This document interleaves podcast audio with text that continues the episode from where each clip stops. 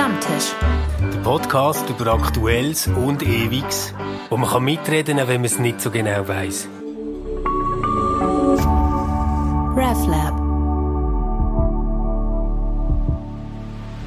Hallo miteinander, ganz herzlich willkommen am heutigen Stammtisch. Einmal mehr mit im Corona-Ausnahmezustand und darum auch von der Hai aus aufgenommen, nicht vom RefLab Office aus. Mein Name ist Manuel Schmid. Ich wohne in Liestel und ich bin zum Glück nicht allein da, sondern äh, mit einem langjährigen Freund, mit dem Lukas Steffen. Lukas, herzlich willkommen in der guten Stube mit dem nötigen Sicherheitsabstand.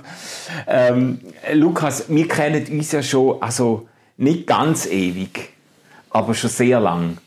Also ich hatte dich eigentlich schon kennt, wo du, wo du wirklich noch ganz jung, eigentlich Teenager bist, gell?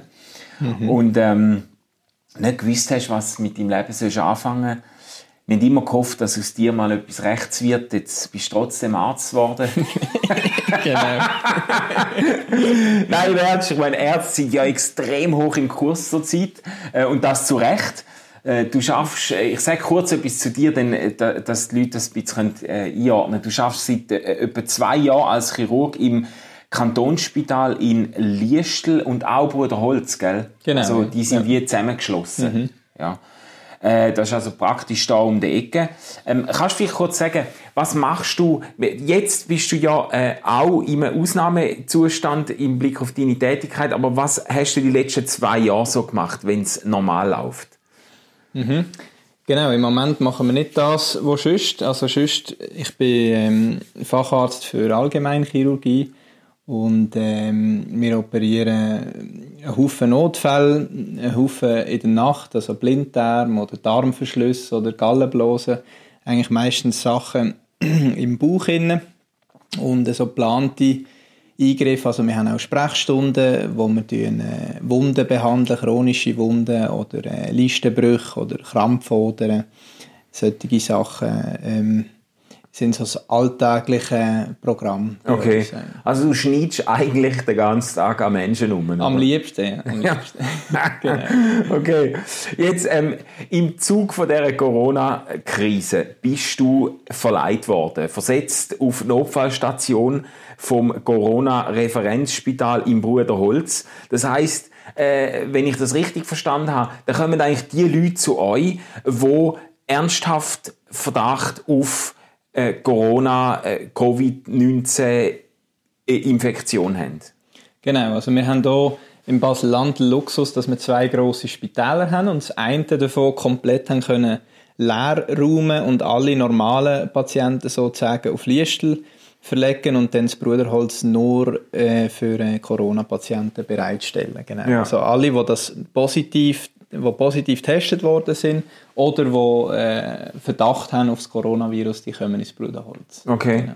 Also du bist eigentlich so ein bisschen im Auge des Sturms jetzt da in Basel-Land. Gerade hier in der Region. Ja. Ähm, in Liestl hat es ja auch einen der ersten Fälle in der Schweiz irgendwie gegeben, oder äh, aus, in, der, in der Deutschschweiz, oder? Genau, ja, genau ja. Ich also. weiss nämlich noch, wenn ich verschrocken bin, zuerst jetzt es ist in Italien, dann denkt ja gut, also immerhin, da ist noch der Gotthard dazwischen, ja. oder? Und dann ist es dann sau schnell jetzt plötzlich geheißen Liestl und mhm. das ist, wo ich wohne, dann denke ich, jetzt ist aber schnell näher gekommen, mhm. oder? Mhm. Mhm. Ja, ja, ja, also Basel Basel-Land hat es nach dem Tessin äh, relativ gleich äh, getroffen und ähm, auch bis jetzt, glaube ich, sind wir bei den Zahlen noch vorne dabei, bei den ersten paar ja. Kantonen, Tessin und Swattland und äh, Basel, Basel-Land. Genau, mhm. ja. Und wie hast du eigentlich auf die Verlegung reagiert? Also weißt du, so, das ist ja jetzt vielleicht nicht unbedingt so hurra, wenn du denkst, ja, bist den ganzen Tag um Infizierte herum. Deine Frau ist wahrscheinlich auch nur mäßig begeistert gewesen, oder? genau, ich habe mich gefragt, für was will mich der Chef hier bestrafen? Nein, es ist natürlich, ist natürlich nicht eine angenehme Sache, aber mir ist auch ganz klar gewesen, jemand muss es machen. Und ähm, in der Zeitung war überall von Helden gedreht und dann habe ich gefunden, also gut, dann bin ich jetzt auch ein Held und gehe dort ins Bruderholzspital. sehr gut, ja, sehr gut. Äh, ich habe vorhin gesagt, Auge im Sturm, ähm, dort ist es so manchmal ziemlich ruhig. im Auge vom Sturm. Äh, bei dir ist eigentlich auch zeitweise recht ruhig gewesen, oder? Du hast einmal mal auf Facebook gepostet, du sagst ja in der äh, Notfallstation, aber es sagt eigentlich relativ easy.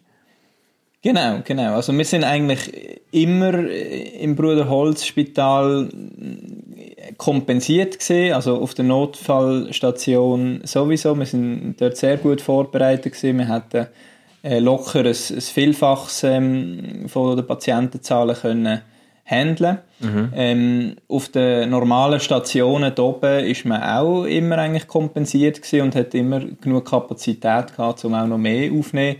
Das einzige ist die Intensivstation gesehen, die sind schon an ihre Grenzen gekommen, das muss ja. man wirklich sagen. Also ja. dort ist es, ist es zeitweise schon heftig gewesen. Jetzt kann man sagen, ist es seit gut einer Woche eher wieder ähm, eher rückläufig. Mhm. Und ich habe das mhm. letzte Woche einmal gepostet, wo man so langsam gemerkt hat, ja, jetzt nehmen Zahlen ab oder es kommen nicht mehr so viele Leute und, und das hat sich äh, bestätigt bis jetzt. Es sind deutlich weniger Leute. Ja.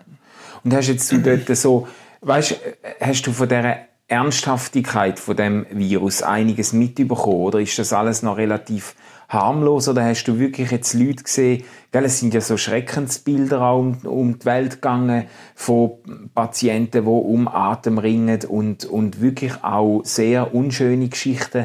Hast du, hast du das mitbekommen oder ist das Ganze relativ noch, noch ähm, harmlos gewesen? Ähm, die meisten Patienten, kann man sagen, zum Glück, ja, sind eher harmlos gewesen. Also gerade die, die auf die Notfallstation gekommen sind, sind häufig einfach Patienten, die mehr Husten und mehr Atemnot haben, aber eigentlich noch mehr oder weniger kompensiert. Aber ja, ich habe schon auch ein paar Patienten erlebt, die wirklich am Limit äh, sind oder fast schon, fast schon am Sterben, oder, wo man dann ähm, hat müssen halt mit ähm, intensivmedizinischen Maßnahmen nachher äh, behandeln. Ja. ja. Das ist noch krass, gell? Ich, ich, ich meine, ich habe nicht so viel Fälle gehört von Leuten, die ich kenne oder aus meinem Umfeld, wo jetzt betroffen sind von dem, von dem Virus. Aber ich habe drei, ich weiß von drei Fällen und die sind alle eigentlich total, äh, glaube atypisch, weil jemand, ein Freund, ein guter Bekannter, äh, mir geschrieben hat auf Facebook, der ist irgendwie 53 oder 54, äh, Radsportler, äh, fitter als ich, hat mir geschrieben, der ist mit massiven Atembeschwerden äh, in Quarantäne gewesen, äh, trennt von seiner Familie und hat gesagt, es sei überhaupt nicht lustig, er mich sich extrem sorgen und so und es sei wirklich, äh, sei wirklich ernsthaft, oder? Mhm. Äh, jemand anders, wo du wahrscheinlich auch kennst, ähm, äh, wo noch jünger ist als ich, irgendwie 35 oder so, wo jetzt auch im Spital war, irgendwie eine Woche und äh, äh, auch massiv Atemnot hat und die Familie sich sehr Sorgen macht und äh, der Mann von einer äh, Mitarbeiterin von mir ist sogar gestorben mit irgendwie 56 oder so, scheint es auch ohne äh, Preconditions, also ohne oder zumindest ein, ein sportlicher, fitter Typ, oder? Also, äh, das, das sind, also die einzigen drei Fälle, die ich kenne, sind mhm. alles solche, die mir mhm. eigentlich ziemlich mhm. Sorgen machen, oder, im Blick auf mhm. das Virus. Mhm. Mhm. Also ich denke auch, es ist wahrscheinlich in den Medien ein bisschen stark betont worden, dass man gesagt hat, ja, ja, es trifft nur Alte und Kranke, oder? Ähm, die ersten paar Leute, die dann hier gestorben sind in der Schweiz, oder, hat es auch immer gesagt, ja, ja, die haben Vorerkrankungen gehabt. Aber wenn man wirklich geschaut hat, ist das ein Bluthochdruck und vielleicht ein beginnender äh, Diabetes, also Zuckerkrankheit. Und das ist eigentlich etwas, das haben, haben ja fast alle über, über 70, 80-Jährigen. Oder? Das ist eigentlich schon fast normal und ist nicht nicht jetzt eine schwere Krankheit. Oder? Ja, ja. Und ich kann bestätigen, bei uns auf der Intensivstation ähm, zu den Spitzenzeiten, wo, die, wo, wo dort wirklich äh, Haufen Patienten gelegen sind, sind äh, etwa die Hälfte in den 60er Jahren geboren. Also sind äh, um die zwischen 50 und 60 gewesen. Ah, ja. Und dann Nachher noch ein paar, die in den 70er Jahren geboren äh, sind. Wir haben eine gehabt, die ist in den 80er Jahren sogar geboren. Die ist auch lange auf der Intensivstation. Gewesen. Ah, nicht nur eine, sogar mehrere. Und, und dann noch ein paar halt ältere 40er, 50er Jahr, Jahrgang. Oder die ganz äh, alten, jetzt sozusagen, da hat man möglichst das probiert zu vermeiden, die, oder das macht man immer noch möglichst die jetzt äh, nicht auf die Intensivstation zu nehmen, ja. weil die einfach sehr schlechte Chancen haben, nach einer längeren Beatmung da wieder auf Beine zu kommen. Ja. Ja. Ich finde es einfach sau schwer zum Einschätzen, weißt so ja. die, die äh, Bedrohungssituation einschätzen. Ich finde es auch schwer zum Einschätzen, wie haben wir auf das reagiert bis jetzt, wie hat die Schweiz auf das reagiert. Weißt, ich habe äh, also ich, ich habe ja mal etwas postet auf Facebook, so ein Dank an Politiker, ein Dank an Bundesrat, weil ich wirklich das Gefühl hatte, äh, der Bundesrat ist erfrischend, ruhig und bedacht und auch besorgt und Bevölkerung auftreten hat irgendwo nicht den Eindruck gemacht, im Gegensatz zu anderen Ländern und Staaten, dass sich jetzt da irgendein Politiker will profilieren äh, ähm, auf Kosten von dieser Krise oder so, sondern äh, die, die, ich habe das Gefühl, die sind mit einer Gelassenheit und einer Ernsthaftigkeit aber auch vor das Volk treten und haben die Massnahmen durchgezogen und so. Ich habe das eigentlich lobenswert gefunden und vertrauenswürdig und dann im Nachhinein sind mir aber gleich Zweifel gekommen. Also, und zwar in verschiedene Richtungen. Gell? In die eine Richtung habe ich gedacht, ja, sind echt Massnahmen gleich übertrieben gewesen? Also weißt, da könnte man jetzt auch sagen, wenn du dich fast dann schon langweilst auf dem Notfall, könnte man sagen, ja, hat man es übertrieben äh, mit diesen Massnahmen? Oder ist das jetzt gerade ein Zeichen, dass die Massnahmen gegriffen haben, dass es eben äh, weniger mhm. Fälle gibt, wo, mhm. wo eingehen, oder? Mhm. Ähm, Freunde von mir, der eine, die hat äh, ein Geschäft für äh, Gartenmöbel und die haben müssen dicht machen. Und das ist für die eine existenzielle Bedrohung jetzt natürlich, weil die machen in diesen zwei Monaten, wo das jetzt zu ist, März, April, machen die praktisch den Jahresumsatz, mhm. oder? Und das heißt, die verlieren nicht nur zwei Monate Einkünfte, die verlieren praktisch einen mhm. ganzen Jahresumsatz mit dem, wo ihnen natürlich der Staat auch nicht kompensiert. Der hilft ihnen zum die Löhne in diesen zwei Monaten zahlen, aber das ist ein Bruchteil von dem, wo sie verlieren. Und äh, da fragt man sich dann, die, der hat das Geschäft mit irgendwie 2000 Quadratmeter Verkaufsfläche, muss das zumachen. Wenn du dort 50 Leute reinschickst, dann sehen die einander beim Posten immer noch nicht, sind so weit auseinander. Weißt du, wie das ist so eine ja. riesen, ja. da denke ich auch, warum hätte man jetzt dort nicht können offline und so. Mhm. Ähm, mhm. Also, weißt du, da bin ich in die Richtung, ähm, hin und her gerissen.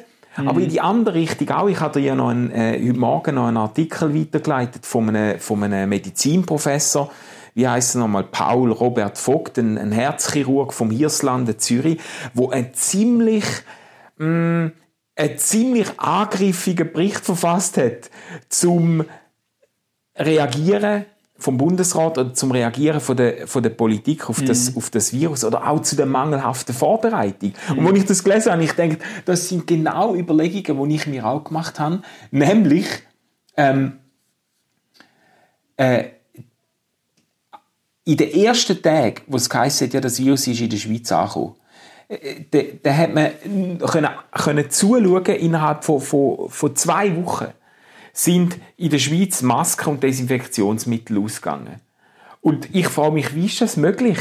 Man hat sich doch, da muss doch irgendwie, muss doch irgendwie ein Vorrat da sein für den Pandemiefall. Da gibt es doch irgendwo Krisenmanager und, und weiß auch nicht, äh, äh Leute, die diese Szenarien durchspielen und die sich vorbereiten. Ich weiß nicht. Oder wie, wie siehst du das? Ja, also da muss man eigentlich sagen, das ist einfach, äh, das ist einfach nur peinlich, oder? Die Schweiz als eines der reichsten Länder ähm, auf der Welt hat, äh, hat da einfach äh, zu wenig ähm, Schutzmasken und, und Desinfektionsmittel. Also ganz einfache Sachen, wo man gut kann, äh, in grossen Massen an Lager haben.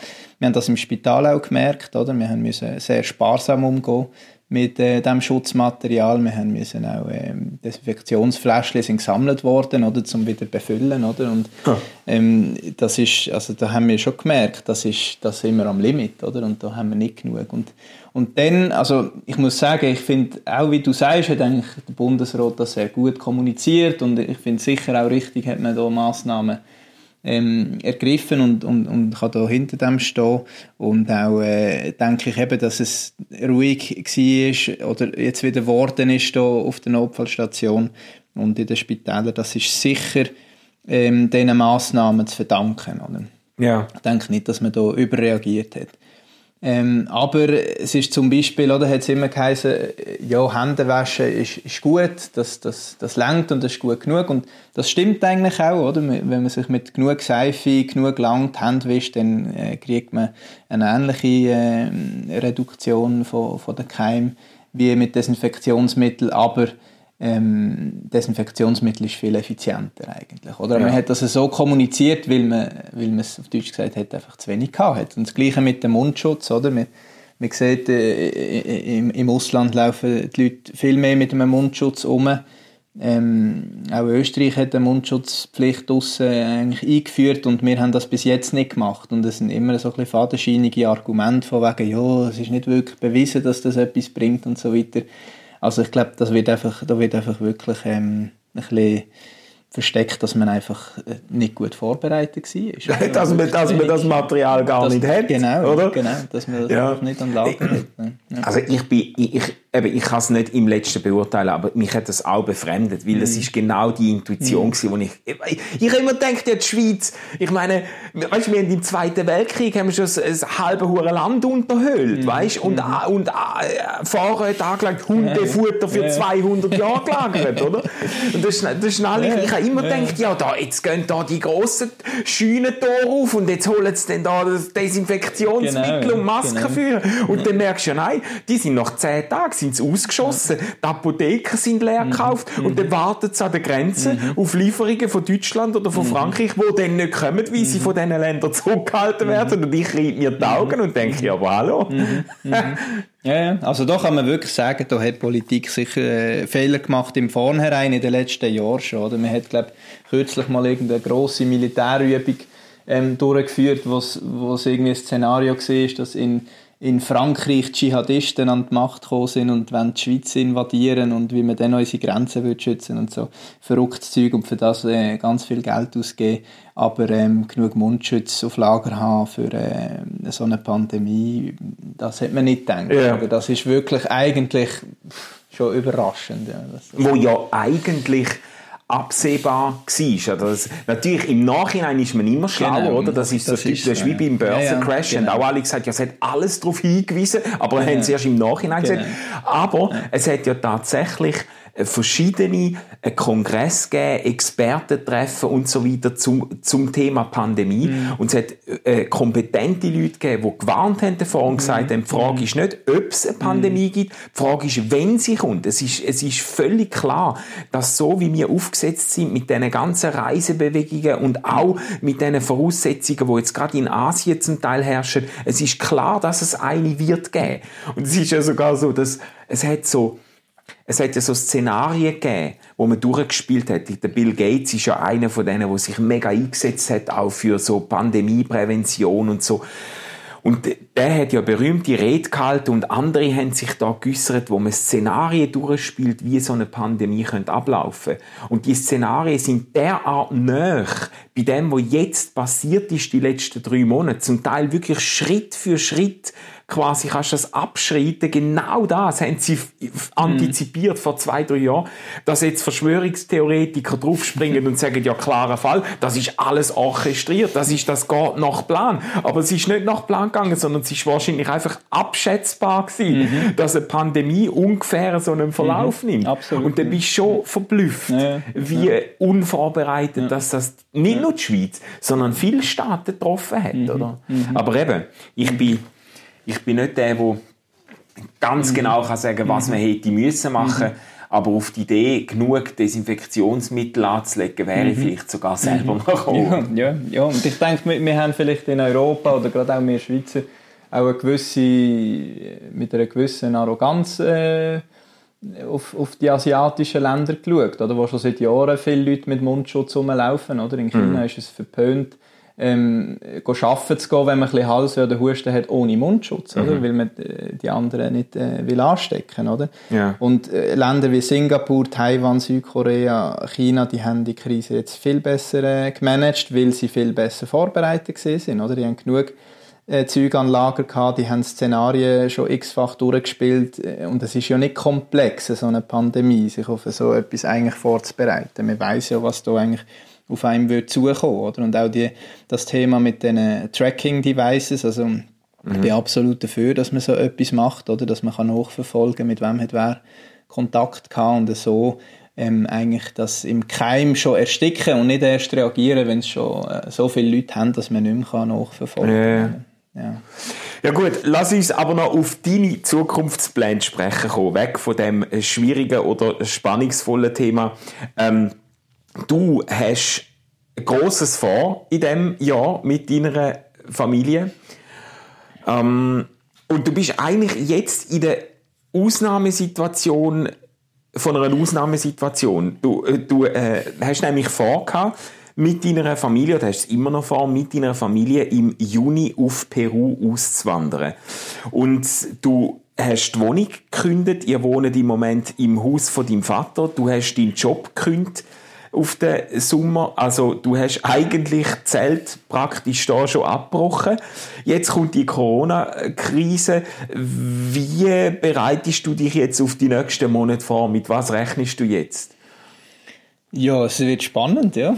Ähm, es ist relativ ungewiss, ob wir im Juni können ausreisen oder nicht. Peru hat im Moment eine Einreisesperre und es gibt auch keine Flüge, die, die dort hingehen. Ähm, ob das bis im Juni wieder offen ist, das wissen wir noch nicht. Wenn, wenn ja und wir auch sonst äh, die Umstände erlauben zu gehen, dann, dann gehen wir im Juni. Dann mhm. halten wir an unserem Plan fest, weil wir glauben, dass die Not ähm, dort durch die Krise äh, noch viel mehr wird, wird zunehmen und das motiviert uns eigentlich umso mehr, weil das ist der Grund, dass wir gehen, weil wir wollen Leuten in Not helfen. Mhm. mhm. Ja. Das habe ich jetzt gar nicht gesagt, gell? Du möchtest in einem Spital als Chirurg arbeiten. Und das ist etwas, wo ich von dir schon höre seit vielen Jahren. Das hast du schon, schon ich weiß auch nicht. Wenn, wenn, wenn hast du den Plan ausgeheckt, zum auf Peru gehen? ja, schon. Eigentlich schon, als ich angefangen habe, Medizin zu studieren, ist es so etwas äh, Thema gewesen. Und dann während dem Studium Spanisch gelernt, Reisen gemacht, meine Frau kennengelernt aus äh, Kolumbien und eigentlich seit äh, 2011 kenne ich das Spital, da bin ich das erste Mal dort gewesen, äh, dort arbeiten und, und seither ist das eigentlich äh, so das Ziel. Ja. Mhm. Warum willst du das machen? Also Hand aufs Herz, ist es wegen dem Geld? Genau, ja, genau. Nur, nur wegen Geld verdiene ich so viel mehr. Also. Nein, es ist eigentlich, also finanziell äh, ist es äh, eigentlich Blödsinn, was wir da machen, oder? Gibt da den gut bezahlten Job und die finanzielle Sicherheit in der Schweiz eigentlich, eigentlich auf und wir gehen dort ähm, als Freiwillig arbeiten. Also wir tun äh, unsere Arbeit, also meine Arbeit als Chirurg und die Arbeit als Primarlehrerin von meiner Frau, die wir unentgeltlich ähm, der äh, Organisation die Hospice Ujana zur Verfügung stellen und äh, werden dann finanziert durch einen privaten Sponsorenkreis, wo wir jetzt äh, da am Aufbauen sind in der mhm. Schweiz. Genau, mhm. ja. Und was ist es für eine Organisation oder was, mach, was machst du dort genau? Also die Hospice ist, ist äh, in Deutschland als Verein gegründet worden vor ähm, noch nicht ganz 20 Jahren von zwei äh, Ärzten, von einem Chirurg und einer Kinderärztin. Die haben auf einer Backpacker-Tour in Peru die, die Armut, Armut gesehen und, und sind von dem ergriffen gewesen und haben gesagt, wir wollen etwas machen. Haben selber kein Geld gehabt, aber haben das Projekt auf beigestellt und davon Spenden sammeln und da sind bis heute äh, über äh, 32 Millionen US-Dollar äh, zusammengekommen an Spenden, das meiste von Privaten, vieles aber auch noch von, von Firmen und die haben dort äh, ein Spital gebaut, wo wirklich sehr guten Standard kann bieten was in der medizinischen Versorgung in der ärmsten Region von Peru und, und wirklich für die ärmsten Leute dort. Ja. Krass, ja. Krass. Ich, mich hat das immer beeindruckt an dir, Lukas. Also ich kenne ja viele Leute, die so in jugendlichem Leichtsinn irgendwie sich vornehmen, ich möchte mal etwas machen, vielleicht auch etwas Humanitäres, etwas Soziales, etwas äh, zum anderen helfen, etwas Verrücktes und so. Und dann irgendwann äh, werden sie ganz bürgerlich und äh, lassen sich nieder und pflegen ihre Schrebergärtli und die Pläne sind vergessen. und du hast es jetzt einfach über Jahre hin hinweg hast du an dem festgehalten und ziehst das jetzt, so wie es aussieht, ziehst das jetzt durch. Äh, ich finde das sehr mhm. äh, bewundernswert. Ähm, vielleicht zum Schluss noch zu der Corona-Geschichte in Peru. Ich merke, wenn ich darüber nachdenkt habe, auch im Blick auf das Gespräch mit dir, ich habe den typischen, wie sagt man dem, den typischen Westler Tunnelblick. Ich weiß Bescheid über das, was in Amerika, in den USA abgeht in Sachen Corona. Ich weiß Bescheid über Europa einigermaßen, aber ich habe keine Ahnung, was Corona-mäßig in Afrika oder in Südamerika zum Beispiel läuft. Ähm, ist das Virus dort schon in vollem Gange jetzt in Peru oder bereitet man sich vor, dass das einschlägt wie eine Bombe oder wie sieht das aus?